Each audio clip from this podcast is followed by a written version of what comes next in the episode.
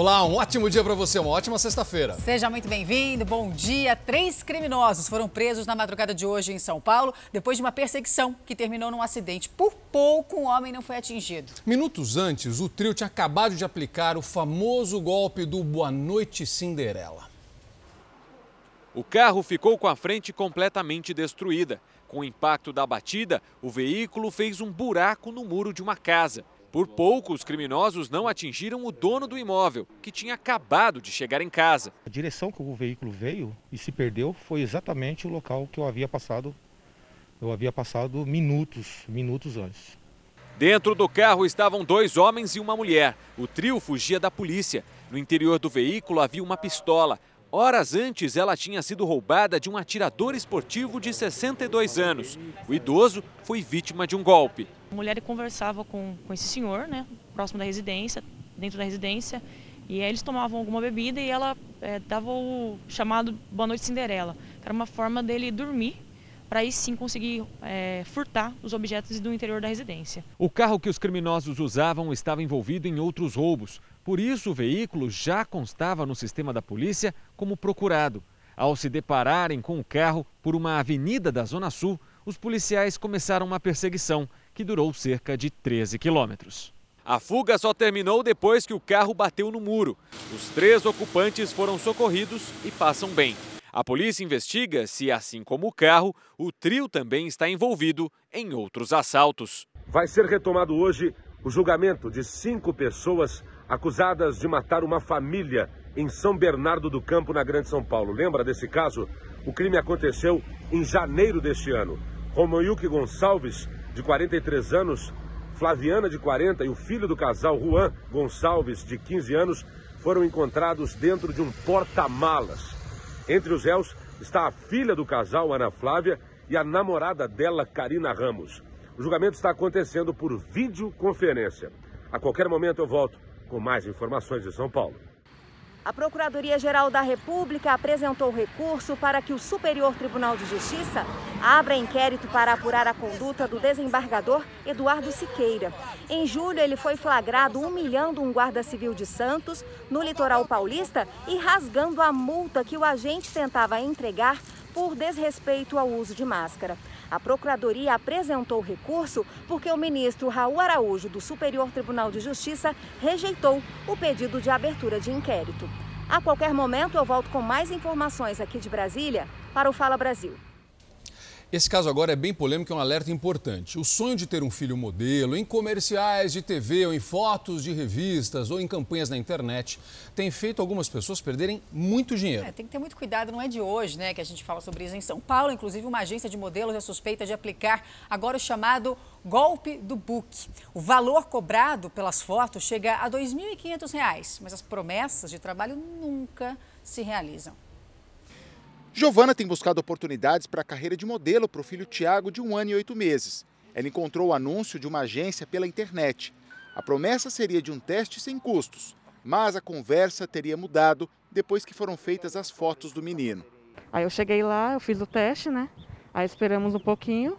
Aí eles vieram falando que eh, eu teria que pagar um valor de 660 no cartão de crédito ou no dinheiro eles prometeram o trabalho, prometeram que ia ser pago o cachê certo, e na verdade não, não houve nada, nenhum papel para comprovar que ele fez o trabalho. Guilherme diz que foi procurado pela mesma agência por meio de uma rede social. Na proposta na rede social, eles falaram que ficaram interessados no, no meu perfil social, no, no meu estilo de foto, que era para eu ir na agência, para eu ir lá na gestual que eu já tinha trabalho, trabalho, trabalhos encaminhados. O estudante diz que as fotos custariam cerca de R$ 1.500. Ele assinou o contrato, pagou um terço do valor e a partir daí o tratamento na agência mudou. Eu tirei as fotos do Booking, passou um, dois meses, eles, eles não me, me mandaram nada, nem pelo WhatsApp, nem por nada. E ficou por isso mesmo, só me mandavam mensagem só para cobrar os valores do, do plano. No final de agosto, Bianca pagou 653 reais pelo agenciamento do filho e ainda espera pelo cumprimento do que foi firmado em contrato. Eles prometeram, eles tiraram as fotos do portfólio e falou que dessas fotos eles me entregariam o CD, que ele, ele ia estar agenciado por dois anos. Nesses dois anos ele ia trabalhar a imagem dele, ia colocar no site, no Instagram, e até hoje também é, nada foi feito. Nós entramos em contato com a agência por telefone. Eles não falam sobre valor para agenciamento e dizem que todas as cláusulas dos contratos estão sendo cumpridas. É cumprido sim. Tudo que está no contrato, todas as cláusulas nós cumprimos de acordo com tudo que é feito. A agência tem mais de 20 mil seguidores em uma rede social. É uma das páginas onde os ensaios são divulgados. Antes do nosso contato, as fotos dos filhos da Bianca e da Giovana não estavam na página. Só depois da ligação, as fotografias foram postadas. A modelo internacional Tainá Santos explica que recebe todos os dias relatos de muitas pessoas que sonham com a carreira nas passarelas e que acabam tomando prejuízo com falsas promessas. A agência, quando ela quer trabalhar com você, ela vai investir em você, não é o contrário. É, quando uma, uma agência é, te promete mundos e fundos falando que você vai trabalhar isso e aquilo, passarelas e tal, mas para você fazer isso você precisa pagar um book, você já precisa saber que daí não é uma agência séria. A agência é uma intermediadora entre a atriz, o modelo e quem vai de fato chamar para um trabalho. Os contratos entre as agências podem ser diferentes em alguns detalhes. O que deve levantar suspeita é a cobrança de taxa de agenciamento, com a promessa de garantia de um trabalho. O que a agência não pode fazer é criar expectativas, ou seja, é potencializar para que ocorra aquela contratação e não cumprir com aquela propaganda, aquela publicidade que ela está fazendo. A dona de uma tradicional agência em São Paulo explica que a taxa é cobrada para que a empresa prepare o portfólio dos modelos, mas isso não pode ter relação com promessa de trabalhos futuros. Se a pessoa já promete um trabalho, é fake, porque isso não existe. Em nota, a Gestual, agência de modelos, declarou que é uma empresa séria e que cumpre com o que é determinado em contrato e que já registrou boletins de ocorrência contra as pessoas que estão, segundo ela, caluniando a empresa. A agência se colocou à disposição de todos os modelos para esclarecimentos. Um caminhoneiro que transportava quase 30 quilos de cocaína foi preso em flagrante aqui no litoral de São Paulo. Alexandre Furtado é quem tem as informações. Bom dia, meu amigo. Onde foi que ele escondeu a droga? Oi, Zucatelli, bom dia para você, bom dia a todos que acompanham o Fala Brasil. A cocaína estava escondida dentro da carga de óleo de laranja e, segundo a polícia, o caminhão estava engatado com uma carreta porta-container e rodava pelas cidades aqui da Baixada Santista com a droga. Ele foi localizado na rodovia dos imigrantes, no trecho de São Vicente. O homem de 38 anos foi preso e não falou de onde vinha e nem para onde estava levando o entorpecente. Mas o fato é que os planos dele foram frustrados, né, Zucatelli? Obrigado, Alexandre. Obrigado. Olha essa daqui. Três integrantes de uma das maiores quadrilhas de roubo de carga do Rio de Janeiro foram presos no momento em que cometeriam mais um assalto. Wagner Montes Filho tem as informações para a gente. Vaguinho, bom dia. Parece que um deles usava uma camisa da Polícia Civil. Bom dia, olha, usava a camisa e até uma arma apreendida com os criminosos era da polícia. Essa arma foi furtada do carro de um policial em fevereiro na cidade de Cabo Frio. Outras duas armas também foram recuperadas, além de munição. Essa quadrilha estava pronta para roubar uma carga de celulares em Niterói, na região metropolitana, quando a polícia fez a prisão. Todos tinham passagem pela polícia. Um deles era inclusive foragido da justiça. Os criminosos vão responder por roubo tentado, associação criminosa, receptação e uso de sinal público indevidamente por estar com uma camisa da polícia. Roberta, eu volto com vocês do estúdio. O Supremo Tribunal Federal concluiu a votação e decidiu por nove votos a um que o traficante André do Rep deve voltar para a prisão, se for encontrado, né? Guilherme Portanova tem as informações para a gente. Portanova, bom dia para você. Afinal, a polícia tem pistas, algumas pistas para tentar localizar o traficante, meu amigo? Bom dia, boa sexta-feira. Muito bom dia, Zucatelli, a você. Bom dia a todos que estão com a gente aqui no Fala Brasil. Os policiais estão monitorando as pessoas mais próximas, incluindo a filha do André do Rep. Os investigadores suspeitam que antes da fuga, o traficante montou um esquema para despistar a polícia. No mesmo dia em que ele saiu da prisão, a filha dele postou um vídeo em que supostamente ela estaria no aeroporto de Presidente Prudente, no interior paulista. O objetivo seria fazer com que a polícia acreditasse que o traficante decolou da cidade enquanto ele fugia por outro local. No encerramento da votação, ontem, no STF, os ministros Ricardo Lewandowski, Gilmar Mendes e Carmen Lúcia votaram pela prisão de André do Rep. Marco Aurélio Melo, responsável pela soltura do traficante no sábado, votou pela libertação. Zucatelli. Obrigado, Portanova. E olha isso aqui, ó. Um técnico de enfermagem foi preso por falsificação de atestados médicos. A Priscila Amaral é quem está acompanhando essa história e vai contar para a gente. Priscila, como foi essa descoberta? Como essa ação foi descoberta? Bom dia. Bom dia, Zucatelli, a todos que acompanham agora o Fala Brasil. Os próprios médicos de Abaitetuba, no interior do Pará, é que denunciaram. A polícia, então, passou a investigar Luan da Costa Bentes. Ele vendia cada atestado médico por 20 reais. De acordo com a polícia, isso era feito livremente dentro da unidade de pronto atendimento de Abaitetuba. Luan foi preso em flagrante. Com ele, também foram encontrados carimbos e assinaturas falsas de médicos. Havia também seringas que eram tiradas de um ambulatório. Nós pedimos um posicionamento da Secretaria Municipal de Saúde de Abaitetuba, mas ainda não tivemos retorno. Zucatelli? Obrigado, Priscila. E olha essa aqui, hein? Essa aqui vai deixar todo mundo preocupado. Novas trincas foram encontradas durante uma inspeção na barragem que rompeu em Brumadinho, na região metropolitana de Belo Horizonte. A Raquel Rocha quem tem as informações para a gente. Já fica assustado, a gente já fica assustado com isso, né, Raquel? Bom dia. Oi, Zucatelli, bom dia para você, bom dia para quem nos acompanha. Com toda certeza, um susto para todo mundo.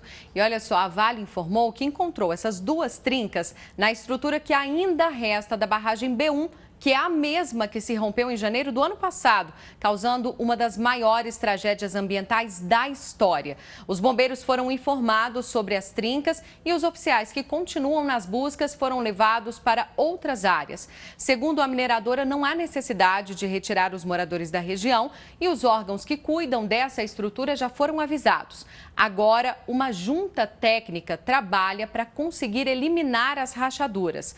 Ao todo, são 270 mortos, mas 11 corpos ainda estão desaparecidos e os bombeiros continuam trabalhando incessantemente em busca desses 11 corpos. Roberto, eu volto com você. Um ótimo dia, bom fim de semana. O senador Chico Rodrigues, flagrado com dinheiro na cueca, foi afastado da vice-liderança do governo no Senado. O presidente Jair Bolsonaro desvinculou a imagem do senador do governo.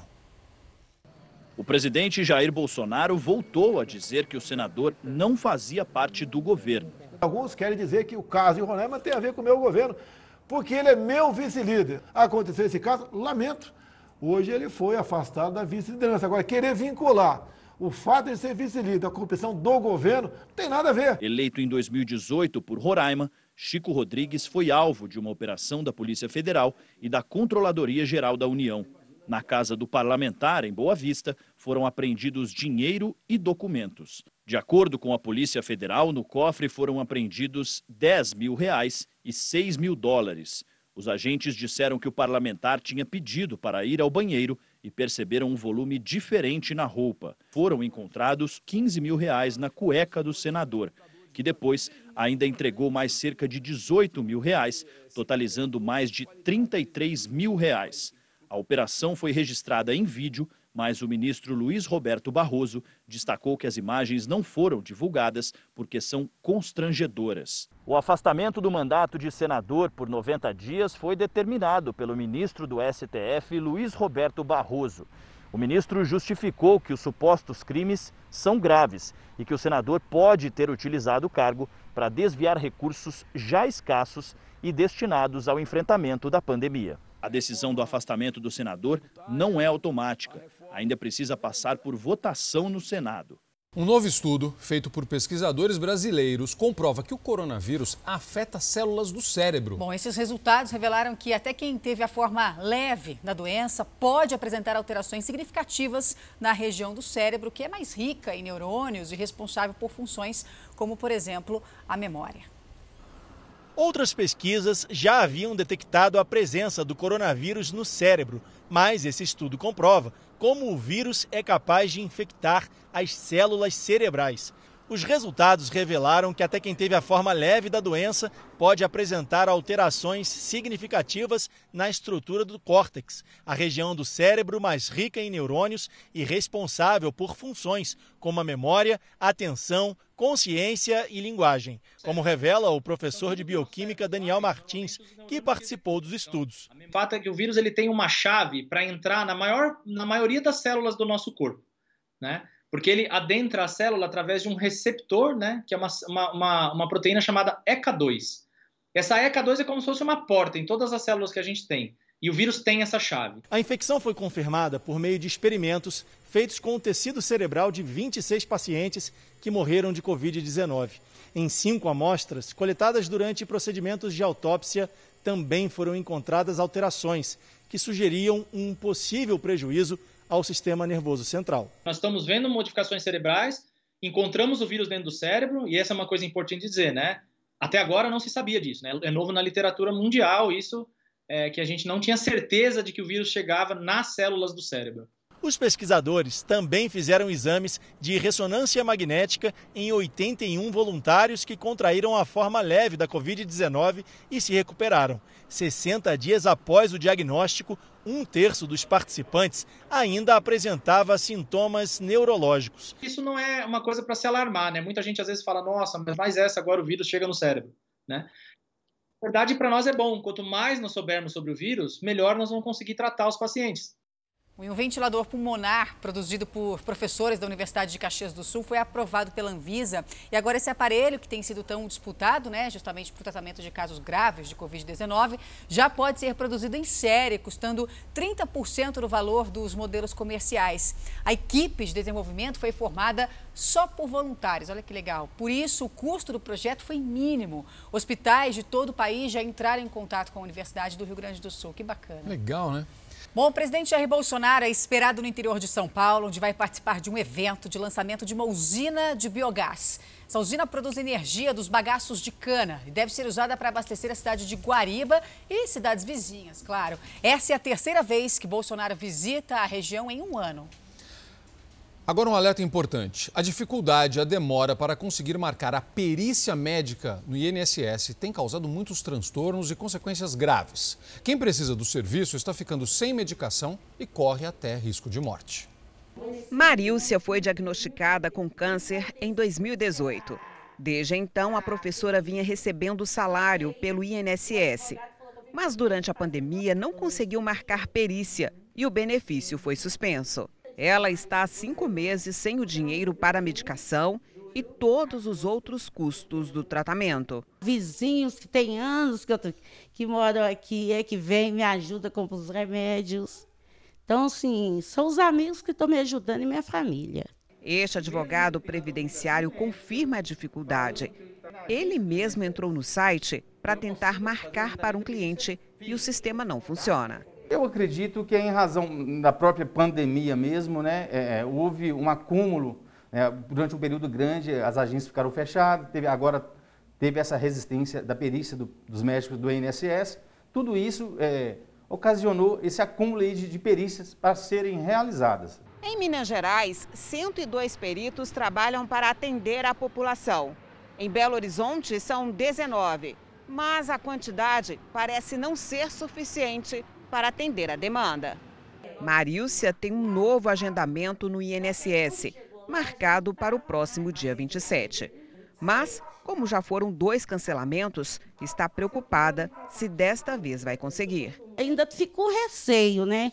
Porque essa pandemia, como me disseram, enquanto tiver essa pandemia, ninguém vai trabalhar direito. O especialista orienta quem não conseguir requerer os direitos na justiça entrar com ação pedindo perícia judicial e reparação. Legitimidade, né, interesse de agir em procurar a via judicial para requerer esse benefício. Até o momento, o INSS não se pronunciou sobre o assunto. Falta de chuva fez o nível da água diminuir no rio Xingu, no Pará. A consequência é que barcos e balsas ficam encalhados nos bancos de areia. Os pescadores artesanais né, e marinheiros estão com muita dificuldade para navegar. As viagens estão mais longas e até passageiros precisam descer para ajudar a desencalhar as balsas. O vídeo foi gravado por um dos tripulantes de uma das embarcações que ficou encalhada no trecho que divide os rios Xingu e Tucuruí, no sudoeste do Pará. E as cenas das embarcações encalhadas têm se tornado cada vez mais comuns, mas isso tem uma explicação. É porque nesta época do ano não há frequência de chuvas aqui na região do Xingu. E por conta disso, os rios acabam ficando com um nível bem abaixo do normal, formando os bancos de areia. Do alto, percebemos a maior incidência destes bancos de areia bem próximos à Praia do Meio, pertencente ao município de Senador José Porfírio, ainda no rio Xingu. Mas com toda essa diminuição no nível das águas, as viagens têm se tornado cada vez mais longas.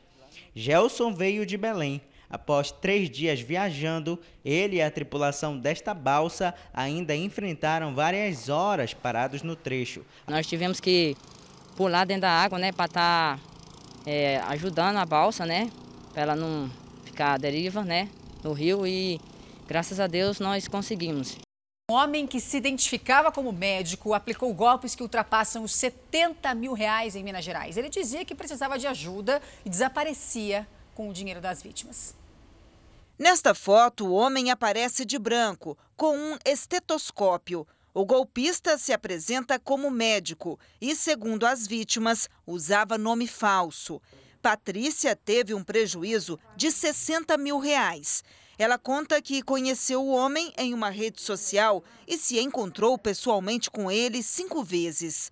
O golpista teria contado que ficou desempregado depois que o programa Mais Médicos do governo federal foi suspenso ele teria então começado a vender produtos importados dos Estados Unidos e acabou convencendo a comerciante a anunciar os itens na página que ela tem na internet. Os valores de todos os celulares, relógios e perfumes vendidos eram repassados para o homem, tirando apenas a comissão da Patrícia.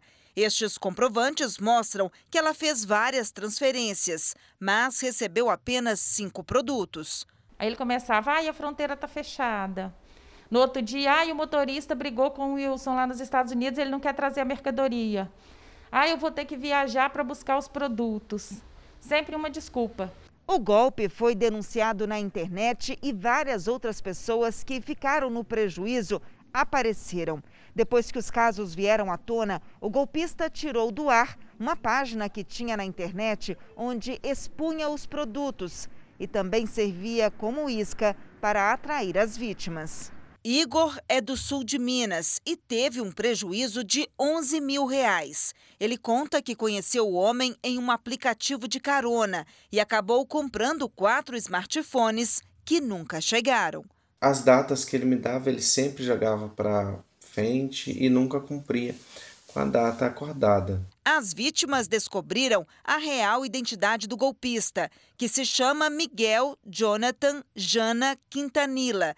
Tentamos falar com ele sem sucesso. As vítimas acionaram a polícia e muitas delas também recorreram à justiça, mesmo acreditando que nunca mais vão ter o dinheiro que perderam de volta. O dinheiro eu sei que não vou ter, mas esse cara tem que ser preso, alguém tem que parar essa família.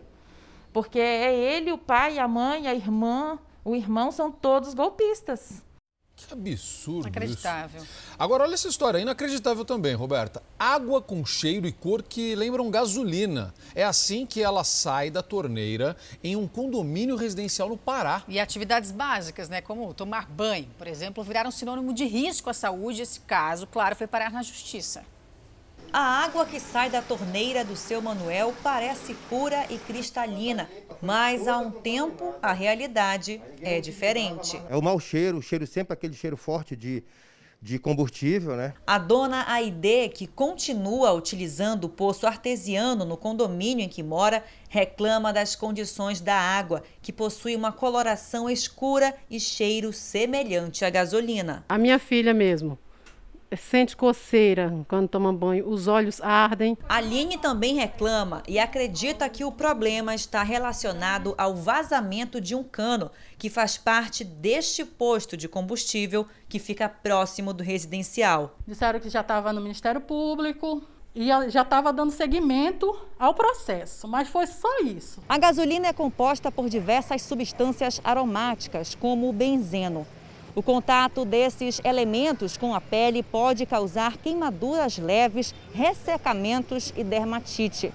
Outro ponto que merece atenção é a inalação em condições crônicas, que em alguns casos pode levar o indivíduo à morte. Nós temos que ter muito cuidado com o metanol, porque a sua intoxicação leva a quadros extremamente graves. Ele é presente em alguns tipos de combustíveis utilizados hoje em dia. Os moradores esperam que o problema seja solucionado o mais rápido possível e se preocupam com os riscos à saúde. Às vezes essa água está tão forte, o cheiro, todo mundo aqui do prédio pode comprovar, que às vezes a gente fica na dúvida se não pode ter um incêndio de repente, porque a gente vê praticamente gasolina saindo pela torneira. Meu Deus, olha só, a gente pediu, claro, um posicionamento do responsável pelo posto de combustível, mas ainda não tivemos retorno. E essa história, hein? Curiosa, surreal, chame do que quiser, é. mas uma mulher levou o companheiro dela, morto, para tentar fazer a prova de vida e sacar a aposentadoria dele num banco no interior de São Paulo. Segundo um laudo da perícia, o idoso já estaria morto há 12 horas. A mulher falou pela primeira vez sobre a situação. Josefa de Souza Matias, de 58 anos, teria levado o suposto companheiro, acredite, já sem vida, até essa agência bancária no centro de Campinas, com o objetivo de realizar uma prova de vida. Quando o casal chegou aqui na agência bancária para fazer a prova de vida, o Laércio teria começado a passar mal. E a mulher então teria pedido ajuda ao gerente para que ele chamasse socorro. Assim que a ambulância chegou, o médico suspeitou daquela situação, porque o aposentado estava com o pé inchado e a situação do corpo já demonstrava que ele já estaria morto há algum tempo. Em função disso, o gerente acionou a polícia. Eu nunca vi isso na minha vida. Eu tenho 32 anos de carreira como delegado de polícia. Nunca vi uma cena dessa. Você levar uma pessoa morta, fazer prova de vida para efeitos bancários, para efeitos econômicos. Né? Parece um enredo de filme de Hollywood. Bom, vamos tentar mais uma vez contato com a Josefa para ver se ela tem interesse em explicar a situação que aconteceu envolvendo ela e o Laércio. Em um determinado momento da conversa, a mulher confirmou que falou com o Laércio pela manhã e que o aposentado já estaria se sentindo mal. Eu questionei o fato dela não ter levado o companheiro para o hospital antes de levá-lo ao banco. Ele não queria ir de jeito nenhum no hospital. Mas era questão de saúde, né, dona Josefa? É, eu sei que era uma questão de saúde, mas eu ia levar ele no hospital, sim. Laércio tinha 92 anos, era escrivão aposentado da Polícia Civil de Campinas. O caso segue sendo investigado pela Polícia Civil, que intimou a Josefa a prestar depoimento nesta sexta-feira, sendo comprovado que a mulher levou o aposentado ao banco já em óbito, ela vai responder por estelionato. Bom, o Fala Brasil termina agora e amanhã, né, das sete e meia da manhã ao meio-dia, tem o Fala Brasil edição de sábado. Um excelente final de semana para você.